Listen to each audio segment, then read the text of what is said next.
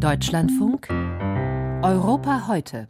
Schlagbäume, manchmal auch Zäune und Mauern, aber sehr häufig das Meer markieren die Grenzen von Staaten. Wo genau diese verlaufen, ist selbst in der Europäischen Union noch nicht bis ins letzte Detail ausbuchstabiert. Portugal hat daher im Jahr 2009 die, wenn man so will, Operation Landnahme gestartet. Bei den Vereinten Nationen hat die Regierung den Anspruch erhoben, ein Meeresgebiet rund um die portugiesische Küste, Madeira und die Azoreninseln als Festlandssockel Portugals anzunehmen anzuerkennen. Diese Idee des internationalen Seerechts stützt sich auf die Vorstellung, dass der Festlandssockel die untermeerische Fortsetzung des Festlandes darstellt. Die Vereinten Nationen erkennen den Anspruch Portugals nur an, wenn die geomorphologischen Verhältnisse dies rechtfertigen. Mit anderen Worten, Portugal muss der UN-Kommission zur Begrenzung des Festlandssockels, so heißt sie, beweisen, dass der Sockel unter dem Meer tatsächlich zu Portugal gehört. Gar nicht so einfach, wie Thilo Wagner berichtet. In einer Lagerhalle vor den Toren Lissabons schaltet Antonio Calado ein paar Bildschirme ein. Der Meeresbiologe sitzt zusammen mit seiner Kollegin Monika Albuquerque im Kontrollraum des ROF Luso. Der Luso ist ein Unterwasserroboter, der 6000 Meter tief auf den Grund des Ozeans tauchen kann. Der Roboter gibt uns die Möglichkeit, alles zu sehen, was es auf dem Meeresboden an biologischer und geologischer Natur gibt.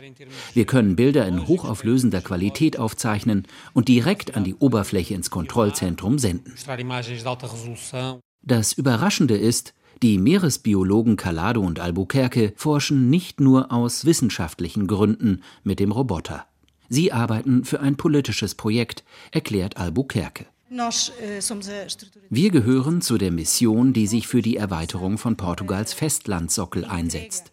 Wir haben 2009 und 2017 bei den Vereinten Nationen einen Antrag auf diese Erweiterung gestellt und müssen diese jetzt belegen.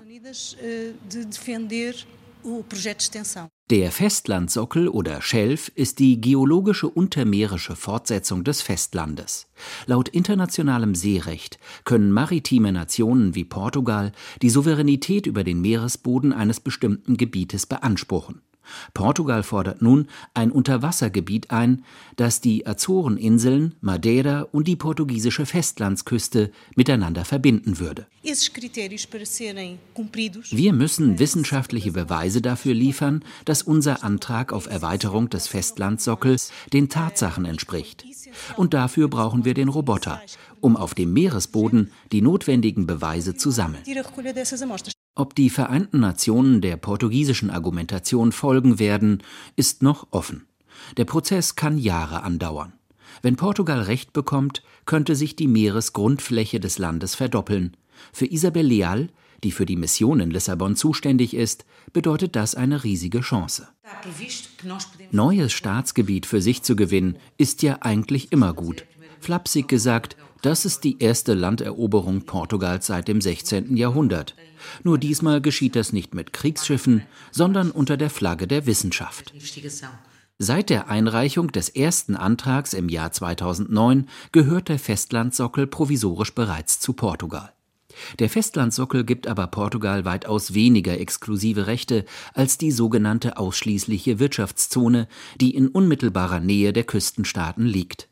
Der Meeresboden gehört zwar Portugal, das Wasser, die Fische, die Meeresoberfläche und der Luftraum unterliegen jedoch dem internationalen Recht. Der Chef der portugiesischen Marine, Admiral Enrique Gouveia y Melo, sieht dadurch aber das Prestige Portugals wachsen. Es wird in der Zukunft zu einer großen Auseinandersetzung um die territoriale Herrschaft des Meeres kommen. Und die Portugiesen werden ein Wörtchen mitreden, denn die Geografie hat unser Land bevorteilt zumindest hinsichtlich der jetzigen Seerechtsordnung. An Land ist Portugal klein und liegt an der Peripherie, auf dem Ozean ist unser Land von zentraler Bedeutung und riesengroß. Noch mag Portugal daraus keinen direkten wirtschaftlichen Vorteil ziehen. Das Land hat sich vorläufig gegen den Rohstoffabbau auf dem Meeresgrund ausgesprochen. In einem Punkt sind die Portugiesen dennoch bereits richtungsweisend. Sie haben auf ihrem Festlandsockel vor den Azoren mehrere Meeresschutzgebiete eingerichtet. Die Reportage war das von Thilo Wagner.